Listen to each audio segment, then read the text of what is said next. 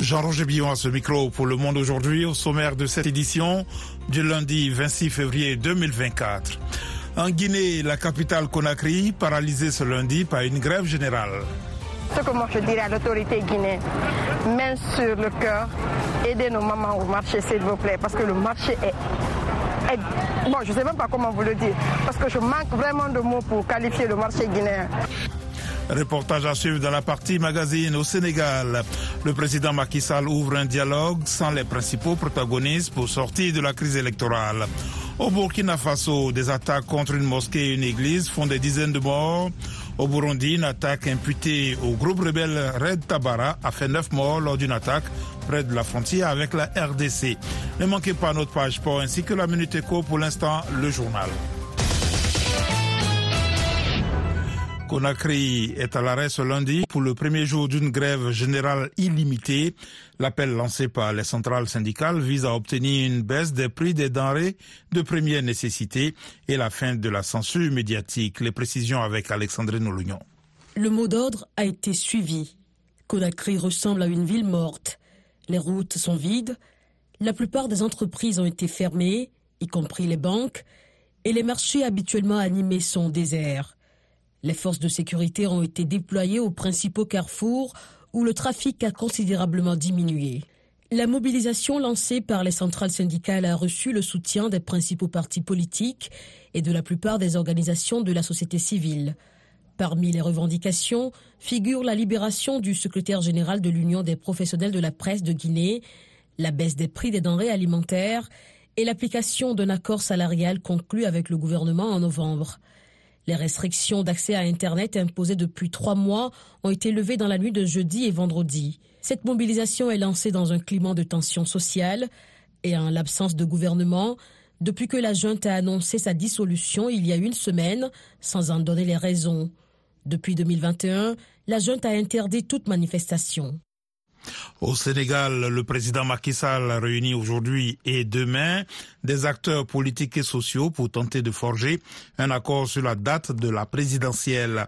Mais des protagonistes majeurs ont boycotté les discussions. Eric Mandirakiza. Le président Macky Sall s'est donné deux jours, lundi et mardi, pour fixer la date de la présidentielle, initialement prévue le 25 février et qu'il a reportée. Il a invité à ce dialogue à Diamiadio, les candidats retenus par le Conseil constitutionnel, ceux qui ont été recalés, des représentants de la société civile, des responsables religieux et coutumiers. Il vise un consensus à l'issue de concertations qui porteront sur une nouvelle date, mais aussi sur l'après-2 avril, date officielle de la fin de son mandat. Soit les participants s'entendent sur une date et il publiera immédiatement un décret convoquant les électeurs, soit il renverra l'affaire devant le Conseil constitutionnel, à charge pour lui de trancher, a-t-il dit jeudi. 16 des 19 candidats retenus ont refusé de prendre part aux discussions. Le collectif Arsounou Élection à Wolof, préservant notre élection, regroupant plus d'une centaine d'organisations et de personnalités contre le report, ont fait de même. Ils réclament la tenue de l'élection le plus vite possible et avant le départ de Macky le 2 avril. Et dans la capitale sénégalaise, quelques centaines d'étudiants ont repris ce lundi sans enthousiasme le chemin de l'université de Dakar qui rouvre après des mois de fermeture samedi. L'institution avait annoncé dans un communiqué la levée de la mesure de suspension des enseignements en présentiel à partir d'aujourd'hui. Deux jours après l'annonce de la levée des plus lourdes sanctions régionales contre le Niger, sa frontière avec le Bénin et principal débouché sur la mer est restée fermée aujourd'hui, ont indiqué des de Gaïa, ville proche du Bénin. Le Bénin a levé ses barrières dimanche déjà, mais c'est fermé du côté du Niger, ont indiqué pour leur part des habitants vivant côté béninois. Aucune information n'était disponible ce lundi concernant la réouverture entre le Niger et le Nigeria. Plusieurs dizaines de fidèles musulmans ont été tués dimanche dans une attaque d'envergure contre une mosquée à Natiabouani, dans l'est du Burkina Faso. Une autre attaque a visé des catholiques rassemblés dans une église le même jour. Le point avec Nani Talani. Des individus armés ont attaqué une mosquée à Natiabouani dimanche matin. Les victimes sont toutes des musulmans, majoritairement des hommes qui s'étaient réunis à la mosquée pour la prière du matin, a indiqué un habitant de la localité. Ils ont encerclé la mosquée et tiré sur les fidèles. Plusieurs d'entre eux ont été abattus, dont un leader religieux. Les éléments du détachement militaire et les volontaires pour la défense de la patrie, les VDP, supplétifs de l'armée, ont également été pris pour cible, a indiqué la même source qui fait mention d'importants dégâts matériels. Le même jour, au moins 15 fidèles ont été tués et deux blessés par des djihadistes présumés en pleine messe dans une église catholique dans le nord du Burkina, selon le vicaire général du diocèse de Dori, l'abbé Jean-Pierre Sawadogo. Plusieurs attaques ont eu lieu dimanche, notamment contre le détachement militaire de Tonkwalou dans l'Est et contre le 16e bataillon d'intervention rapide près de Kungusi dans le nord et le bataillon mixte dans la zone de Waïgouya, toujours dans le nord du Burkina. Au Burundi, neuf personnes ont été tuées dimanche, dont un soldat à Buringa, dans l'ouest, a annoncé ce lundi le gouvernement. L'attaque a été revendiquée par le groupe rebelle Red Tabara, qui a, lui, affirmé avoir tué six membres des forces de sécurité. Les précisions avec Mohamed Oumfa. L'attaque a été menée dimanche soir à Buringa, à environ 20 km de Bujumbura, localité frontalière de RDC, pays où se trouve la base arrière du groupe Résistance pour un état de droit au Burundi, Red Tabara. Des terroristes du groupe Red Tabara, armés de fusils, ont attaqué un ménage en plein deuil, a accusé dans un communiqué la présidence du Burundi, poursuivant que cette lâche attaque a fait neuf morts, dont six femmes et un militaire. Le groupe rebelle a revendiqué l'attaque, affirmant que six militaires ont été tués, la permanence du CNDD-FDD détruite, armes et munitions saisies. La présidence a aussi déploré que la permanence du parti au pouvoir a été vandalisée. Dans son communiqué, la présidence burundaise accuse une nouvelle fois son voisin rwandais de soutenir les rebelles, affirmant que Kigali entretient, entraîne et arme le Red Tabara. Kigali a de son côté démenti tout soutien aux rebelles. À la suite de ces accusations, le Burundi a fermé en janvier sa frontière avec le Rwanda. Le chef de la diplomatie française Stéphane Séjourné a réitéré aujourd'hui le soutien clair et constant de Paris au plan d'autonomie marocain du Sahara occidental, assurant vouloir progresser sur ce dossier lors d'un déplacement à Rabat destiné à relancer la relation bilatérale après une période de froid. En Éthiopie, un journaliste français Antoine Galindo est incarcéré et depuis le 22 février, les autorités éthiopiennes l'accusent de conspirer en vue de créer le chaos, a annoncé aujourd'hui son employeur, la publication spécialisée Africa Intelligence. Monsieur Galindo a comparu samedi devant un juge qui a prolongé sa détention jusqu'au 1er mars. Selon Africa Intelligence, la publication dénonce des accusations fallacieuses qui ne se basent sur aucun élément tangible et appelle à sa libération immédiate. VOA Afrique, à Washington, vous êtes à l'écoute du monde aujourd'hui. L'actualité hors du continent, la Suède va rejoindre l'OTAN après la ratification du Parlement hongrois, ultime étape du processus d'adhésion pour le pays nordique, désireux de rejoindre l'Alliance atlantique depuis l'invasion russe de l'Ukraine. Le protocole d'adhésion de la Suède, qui requiert l'unanimité des membres de l'Alliance atlantique, était en cours depuis mai 2022. La loi doit encore être promulguée par le président hongrois dans les prochains jours.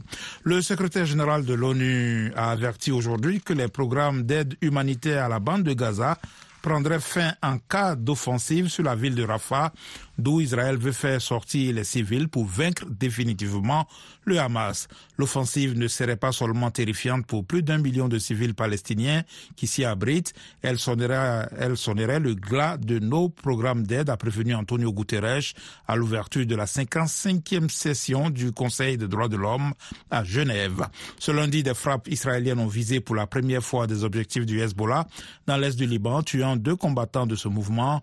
Le Hezbollah a annoncé avoir tiré en représailles 60 roquettes sur une base militaire israélienne dans le plateau du Golan occupé. Le gouvernement de l'autorité palestinienne a remis aujourd'hui sa démission au président Mohamed Abbas à l'heure où les tractations en coulisses s'intensifient pour réformer le leadership politique palestinien dans le cadre de l'après-guerre à Gaza. J'ai présenté la démission du gouvernement à monsieur le président le 20 février et je la remets aujourd'hui par écrit, a déclaré solennellement ce matin à Ramallah, Mohamed Chef du gouvernement palestinien depuis le printemps 2019. Le président Mahmoud Abbas n'a pas réagi à cette annonce. Des responsables israéliens se sont rendus aujourd'hui au Qatar où le Hamas a son bureau politique pour travailler sur les termes d'une trêve dans la bande de Gaza et d'un accord de libération des otages. Des sources sécuritaires égyptiennes ont fait savoir que les négociations entre les délégations d'Israël et du Hamas se tiendraient cette semaine, d'abord au Qatar puis au Caire. Celle-ci sera organisée par l'intermédiaire des médiateurs non en face à face. Voilà pour le journal, vous suivez VO Afrique. À présent, la minute éco avec Nani Talani. La Tanzanie a mis en service la première turbine d'une nouvelle centrale hydroélectrique destinée à doubler sa capacité de production d'électricité, mais qui a suscité une vive opposition de la part des défenseurs de l'environnement en raison de son emplacement sur un site classé au patrimoine mondial de l'ONU. D'après Dotto Biteko, ministre de l'Énergie, la turbine va réduire le rationnement de l'énergie qui dure depuis plusieurs mois et que le rationnement prendra fin lorsque la deuxième turbine de la centrale de 2115 MW et à neuf turbines rejoindra le réseau en mars.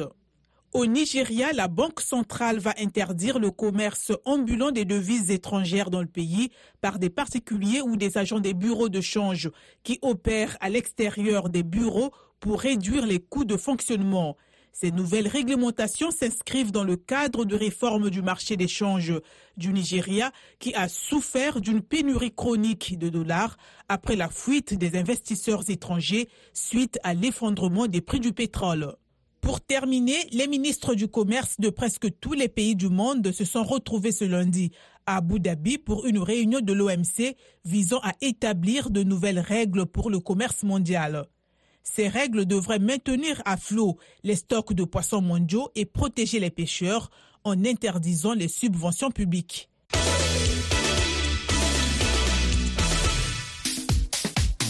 Place maintenant au sport avec Yakuba Ouedraogo. Bonsoir Yakuba. Bonsoir Jean-Roger, bonsoir à tous. Football pour commencer, retour ce week-end des matchs interclubs de la CAF.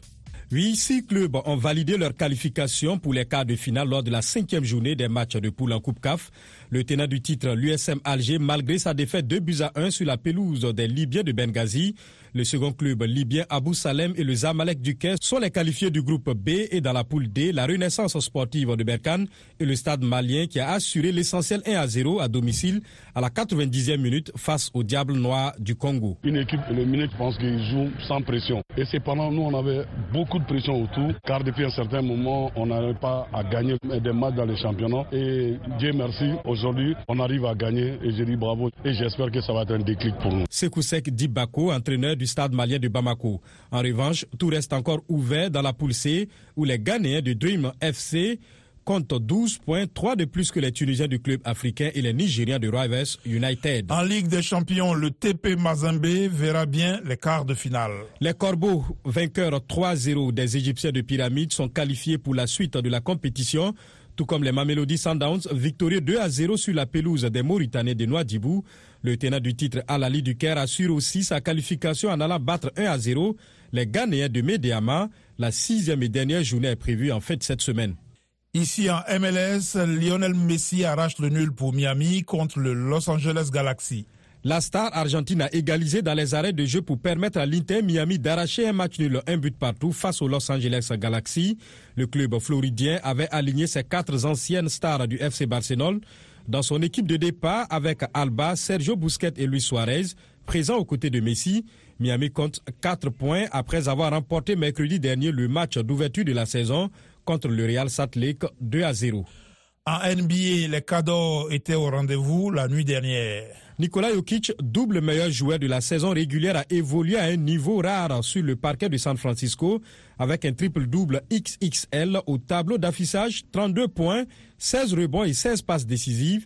Il a permis au champion en titre Denver de s'imposer devant une équipe de Golden State en progression 103-119. Lui aussi fait partie des favoris pour devenir le prochain MVP. Shai Jules Alexander a de nouveau offert une prestation de haute volée à sa franchise de Thunder. Oklahoma City a pris le dessus sur la Houston Rockets 110 123. Ce fut trop facile pour Milwaukee, opposé à une équipe de Philadelphie toujours orpheline de Joel Embiid blessé. Les Bucks n'ont fait qu'une bouchée de leurs adversaires, 119-98. Page de sport VOA Afrique signée Yakuba Oudraogo. Le monde aujourd'hui, VOA Afrique.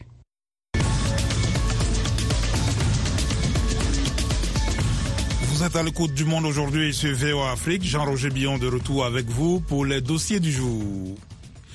En Guinée, 13 centrales syndicales ont appelé aujourd'hui à une grève générale illimitée, à compter donc de ce lundi, pour réclamer la baisse des prix des denrées alimentaires, mais également l'arrêt des restrictions qui pénalisent l'espace médiatique. Le débrayage a été bien suivi dans la capitale. On fait le point avec notre correspondant Zakaria Kamara. Le marché, l'une des rares activités disponibles ce lundi, premier jour de grève, ici comme ailleurs, la flambée des prix des produits porte un coup dur au panier de la ménagère. Le marché est très très très cher. Avec l'approche du ramadan là, je ne sais pas comment seront nos mamans au marché. Et même si tu donnes de la, de la dépense à ta maman ou bien à ta femme pour qu'elle vienne au marché, elle va pleurer à la maison. Donc ce que moi je dirais à l'autorité guinéenne, main sur le cœur, aidez nos mamans au marché s'il vous plaît, parce que le marché est Bon, je ne sais même pas comment vous le dire, parce que je manque vraiment de mots pour qualifier le marché guinéen. Le mouvement syndical réclame la baisse des prix des denrées de première nécessité, la fin des restrictions qui visent les médias et la libération du secrétaire général du syndicat professionnel de la presse. Le journaliste a été condamné à six mois d'emprisonnement pour atteinte et menace d'atteinte à l'ordre public, entre autres, une condamnation que rejettent ses collègues. Ibrahim Khalil Diallo, secrétaire général adjoint de la presse. La condition pour que la grève s'arrête, il faut que Sekou Jamal Pendessa soit libéré et pas que sa libération. Il faut que tout de suite qu'on mette fin au brouillage de radio. Il faut que tout de suite, n'est-ce pas, qu'on arrête les restrictions imposées sur Internet. Si on fait cela, la grève va être suspendue, elle va, elle va s'arrêter. Mais si on ne le fait pas, la grève se poursuivra jusqu'à jusqu'à nouvel ordre. Le mot d'ordre de grève a été largement suivi à Conakry. La capitale a tourné au ralenti. Une situation que tente d'expliquer ces Guinéens. Bon, c'est pas le moment quand même, mais il y a la cherté partout, pour être honnête. Mais je crois, s'ils veulent, ils peuvent trouver une solution à ce problème. Je pense que le CNRD doit mettre de l'eau dans son vin. Nous nous dirigeons tout droit dans le mur. Ça nous rappelle les événements de 2007 où il y a une crise politique à laquelle venait s'ajouter une crise sociale. Donc moi je pense que ces deux crises réunies euh, font que notre pays se dirige tout droit dans le mur. Le CNRD doit écouter les cris de cœur de ses concitoyens. Aujourd'hui, ça ne va pas en République de Guinée. Il faut voir, tous ceux qui sont ici, là, c'est les diplômés sans emploi. Et il nous a promis qu'il va nous donner de l'emploi. Il a organisé un concours, mais jusqu'à présent, rien n'est tenu. Et nous, on supporte la grève à 95%. Les discussions avec les leaders religieux pour obtenir une suspension de 72 heures ont achoppé sur le cas Pendessa. La libération du secrétaire général du syndicat professionnel de la presse reste l'une des conditions à la trêve. Zakaria Kamara pour VO Afrique, Conakry.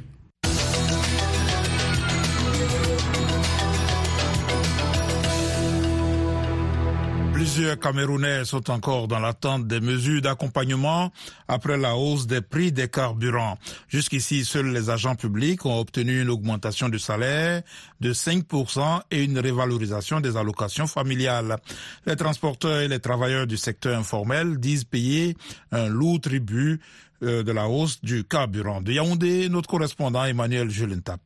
Les Camerounais du secteur informel n'ont pas encore pour la plupart bénéficié des mesures d'accompagnement après la hausse du carburant à la pompe.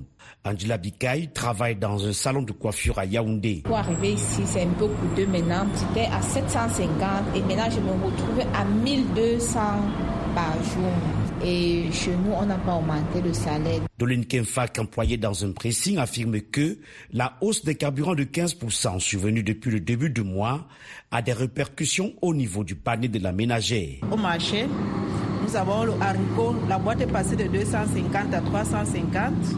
Part, dans le secteur privé, moi particulièrement, je ne ressens pas, puisque déjà nos employeurs de la peine à payer même le SMIC. La semaine dernière, les salaires des agents publics ont été révalorisés de 5%. Les allocations familiales ont connu une augmentation de 4 500 francs CFA par enfant. Une mesure jugée marginale par ce chef de famille ayant requis l'anonymat. L'augmentation chez les fonctionnaires, est-ce qu'elle est proportionnelle à l'augmentation et aux conséquences qui vont surgir après l'augmentation du carburant Je ne pense pas. Ce que nous attendons véritablement après cette augmentation, c'est que les, prix des matières premières baissent. C'est ce qui servirait tout le monde, et aussi bien les fonctionnaires que ceux qui sont dans le privé. Si les matières premières, si euh, le riz, je sais pas moi, la viande, l'eau, l'électricité, tout, tout ce qui concerne le commun des mortels pouvait baisser, ce serait mieux. Le gouvernement tarde à officialiser les nouveaux prix de tarifs négociés la semaine dernière avec les syndicats. Le prix du taxi devrait passer de 300 à 350 francs CFA en journée, la nuit à 400 francs CFA. Colinx Ndefosoken, président du syndicat Sénester. La question des prix pour nous est marginale parce que le vrai problème il est structurel, il est institutionnel, il est infrastructurel. Je prends un exemple simple. Lorsqu'on parle d'un Gaoundéré pour Garoua, aujourd'hui on fait 12 heures de temps. Ça fait 12 heures de temps en consommation de carburant. Ça fait, n'est-ce pas, un véhicule qui se brise carrément dans un parcours sur une route chaotante. Or, si on avait une bonne route, on serait pratiquement à 4 heures sur une économie en carburant, une protection des véhicules et même, n'est-ce pas, la santé du conducteur. Le ministre des Finances, Louis-Paul Moutazeux, a annoncé que le gouvernement pourrait prendre au cours du mois de mars d'autres mesures d'accompagnement en matière fiscale et douanière en faveur des opérateurs économiques. Yaoundé, Emmanuel Juntap, VOA Afrique. Vous écoutez VOA Afrique à Douala, au Cameroun, sur Radio Balafon, FM 90.2. Des Congolais habitant la région de Washington ont manifesté ce week-end euh, devant l'ambassade du Rwanda aux États-Unis et devant la Maison Blanche pour dénoncer la guerre qui se poursuit dans l'est de la République démocratique du Congo. Le reportage d'Edi Sangou.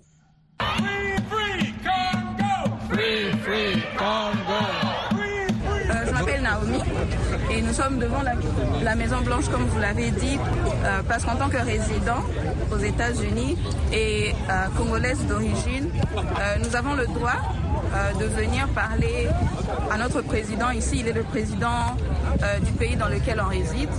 Et c'est un pays qui a une grande partie euh, dans les investissements, qui a intérêt aussi à ce qu'il y ait euh, de la paix au Congo. Kibi Opes, vous êtes euh, l'un de, de, défenseurs des droits de l'homme. vous êtes ici devant la Maison Blanche dans une, dans une manifestation. Et pourquoi aujourd'hui? Qu'est-ce que, Quel est votre message?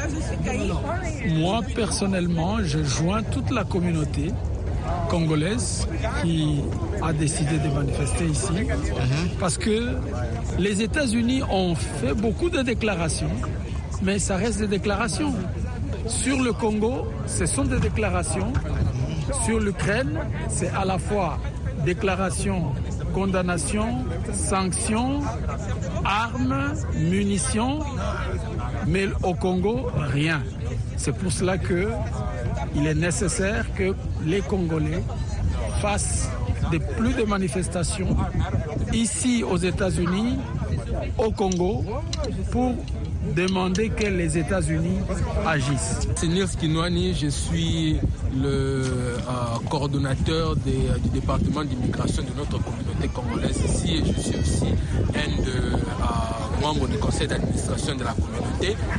Washington a pris des, sanctions contre euh, les leaders des M23, mais aussi les leaders de certains groupes armés qui sont en RDC, dont des Rwandais, des FDLR, des ADF et autres. Non, il faut aller à la source. Il ne faut pas sanctionner ces groupes parce que ces groupes, ce n'est que voilà, les, la face. Mais leur source, c'est le Rwanda. Donc sanctionner ces groupes sans sanctionner le Rwanda, c'est insignifiant. C'est, ce n'est pas, c'est même pas très responsable. Mais notre message, ça s'applique aux États-Unis, à la communauté internationale. Si l'Union européenne doit coopérer avec le Rwanda malgré, tout ce qui se passe au Congo, c'est irresponsable. Parce qu'ils sont, en tout cas, leur responsabilité sera établie. Parce que le Rwanda aujourd'hui utilise tous ces financements, évidemment, pour euh, mener la guerre euh, contre le, Congo. Et donc, euh, nous protestons contre ça et nous demandons que l'Union européenne et toute la communauté internationale puissent se tenir vraiment au secours du peuple congolais. L'urgence de fournir à l'Ukraine les armes dont elle a besoin pour stopper les avancées militaires russes a de nouveau été soulignée dimanche, tant en Europe qu'aux États-Unis. Dans le même temps, les appels à l'arrêt des souffrances humaines et les efforts pour parvenir à une résolution pacifique du conflit ont aussi été mis en avant. Véronica Baldera Iglesias fait le point. Le récit est de Yakuba Oudraogo. Une gare de la région de Donetsk en Ukraine était en flammes dimanche après avoir été touchée par une bombe russe téléguidée. D'autres images montrent un chef militaire russe en train d'explorer la ville d'Adivka, passée sous contrôle russe depuis le 17 février. Bien que la volonté de l'Ukraine soit forte, la résistance a besoin d'armes et de rapidité, avertit le ministre ukrainien de la Défense, Rustem Umerov. Dans les mathématiques de la guerre, nous nous tournons vers l'ennemi. Nos économies pèsent près de 2000 milliards d'euros. Donc en gros, quand tout ce qui est engagé n'arrive pas à temps, nous perdons des gens, nous perdons des territoires. Le conseiller à la sécurité nationale des États-Unis, Jake Sullivan, a participé à l'émission This Week sur ABC. Il a exhorté Mike Johnson, président républicain de la Chambre des représentants, à soumettre au vote du Congrès le projet de loi d'aide à l'Ukraine, actuellement bloqué et doté de 61 milliards de dollars. Le président Johnson, s'il présentait ce projet de loi, obtiendrait une forte majorité bipartisane en faveur de l'aide à l'Ukraine. Nous l'avons vu au Sénat. Et si nous pouvons combler cette pénurie de balles, l'Ukraine se lèvera avec courage et mènera des combats contre les Russes. Uh, les remarques de M. Sullivan sont intervenues un jour après que les Ukrainiens ont célébré le deuxième anniversaire de l'invasion russe. Anastasia Lefentseva est une volontaire ukrainienne. Je crois que la victoire nous appartient. Le monde entier nous soutient. Si l'Ukraine perd, c'est le monde entier qui perdra contre un seul pays. La guerre a déjà eu de lourdes conséquences sur les enfants ukrainiens, avertit l'UNICEF. Nombre d'entre eux ont des niveaux élevés d'anxiété et de désintérêt pour l'école. Le pape François a appelé à l'apaisement des souffrances humaines lors des prières dominicales au Vatican. Je plaide pour que l'on trouve ce petit peu d'humanité qui créera les conditions d'une solution diplomatique dans la recherche d'une paix juste et durable. Une lueur d'espoir est apparue lorsque le président ukrainien Volodymyr Zelensky a évoqué deux sommets pour la paix qui pourraient avoir lieu dans les mois à venir. J'espère que le premier sommet, le sommet inaugural, aura lieu, selon les informations reçues aujourd'hui, au printemps. Nous ne pouvons pas nous permettre de perdre l'élan diplomatique. Il aura lieu en Suisse. Pour le deuxième sommet, nous aimerions qu'il ait lieu ailleurs sur le continent européen.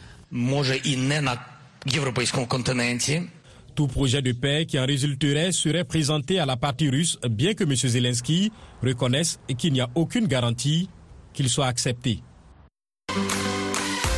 Salut les amis, ici Roger Montou de VOA Afrique. Téléchargez et partagez l'application RM Show VOA. Vous allez pouvoir nous suivre en direct sans problème. Vous serez aussi en mesure de suivre des émissions manquées et nous appeler, participer en live en direct sur notre application RM Show VOA. Vous pouvez trouver l'application dans votre Google Play. Cherchez tout simplement RM Show VOA. Merci infiniment de rester connecté avec RM Show sur l'application Google Play RM Show VOA. Téléchargez et partagez l'application pour rester scotché à nous suivre chaque jour entre 20h à 21h temps universel. Rappelez-vous que RM Show, c'est chaque jour à 20h temps universel sur VO Afrique et je vous dis comme d'hab, job bless, Peace Africa. Le monde aujourd'hui, c'est la fin de cette édition. Merci de l'avoir suivi. Jean-Roger Bion à ce micro, à la mise en onde Michel Joseph. Un grand merci à la rédaction et à toute l'équipe de production. Rendez-vous sur notre site internet voafrique.com et nos pages Facebook, YouTube, la plateforme X et Instagram pour un suivi de l'actualité 24 heures sur 24. Je vous souhaite une excellente soirée à l'écoute de nos programmes.